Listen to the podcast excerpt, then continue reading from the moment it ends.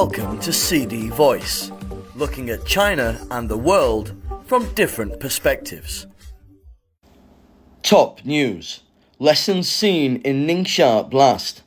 The State Council, China's cabinet, has told authorities across the country to draw lessons from the recent deadly explosion in a restaurant in the Ningxia Hui Autonomous Region and take effective measures to reduce safety risks. Premier Li Qiang presided over a State Council executive meeting on Thursday to hear a report on further screening for major risks and hidden dangers in workplaces and improving relevant management work, according to a statement released after the meeting. An explosion ripped through a barbecue restaurant in Yinchuan, capital of Ningxia, on June 21st. It caused heavy casualties had a significant social impact and left a profound lesson, the meeting was told. The blast left 38 dead and 7 injured. It occurred due to a leakage of liquefied petroleum gas, according to a preliminary investigation by the local government. The statement stressed that the important instructions and directives on workplace safety given by President Xi Jinping should be fully implemented, and actions should be rolled out to further investigate workplaces for major risks and hidden dangers and beef up rectification work. On June 22nd, Xi, also General Secretary of the Communist Party of China Central Committee and Chairman of the Central Military Commission, made an instruction urging more efforts to ensure the safety of people's lives and property.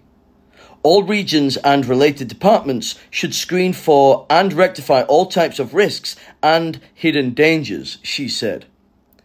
Relevant departments should launch a campaign to promote workplace safety at an early date and enhance the safety overhaul of key sectors and industries, he added.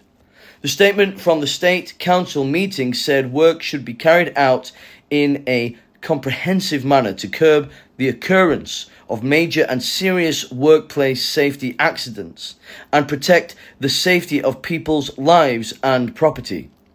In addition to problems with facilities, it said measures should also be rolled out to target management loopholes with intensified efforts to promote the public's safety awareness strengthen accountability for workplace safety, and beef up workers' competence in safety management.